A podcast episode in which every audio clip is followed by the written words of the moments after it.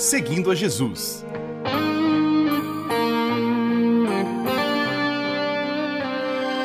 Na apresentação, Carly Friesen.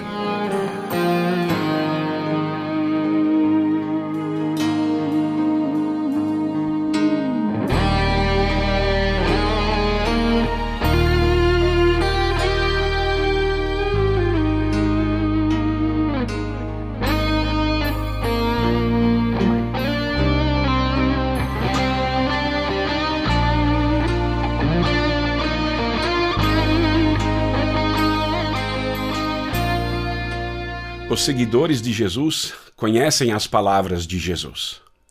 Quem anda com Jesus lê os evangelhos repetidamente.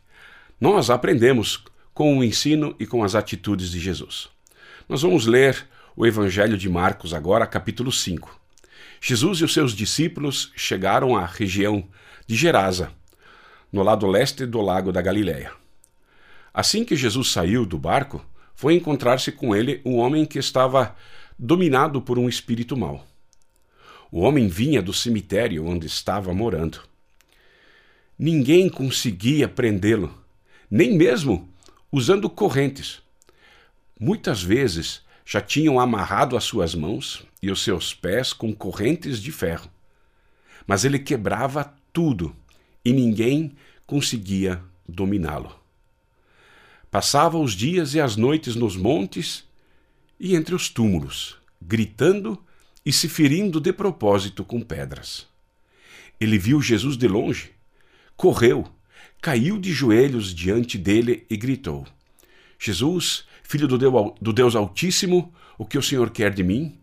Em nome de Deus eu peço, não me castigue. Ele disse isso porque Jesus havia mandado: Espírito mau, saia desse homem. Jesus perguntou: Como é que você se chama? Ele respondeu: O meu nome é Multidão, porque somos muitos.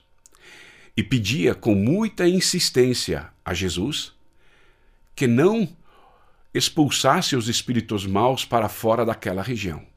Acontece que no morro perto dali havia muitos porcos comendo.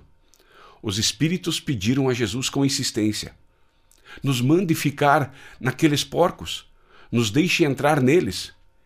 Ele deixou, e os espíritos saíram do homem e entraram nos porcos, e estes, que eram quase dois mil, se atiraram morro abaixo para dentro do lago e se afogaram.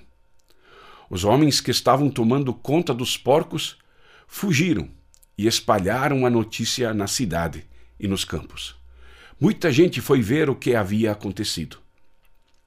Quando chegaram perto de Jesus, viram o homem que antes estava dominado por demônios e ficaram espantados, porque ele estava sentado, vestido e no seu perfeito juízo. Os que tinham visto tudo aquilo lhes contaram o que havia acontecido com o homem e com os porcos. Então começaram a pedir com insistência a Jesus que saísse da terra deles.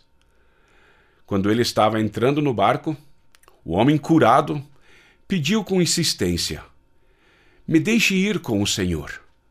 Mas Jesus não deixou e disse: Volte para casa e conte aos seus parentes o que o Senhor lhe fez e como ele foi bom para você.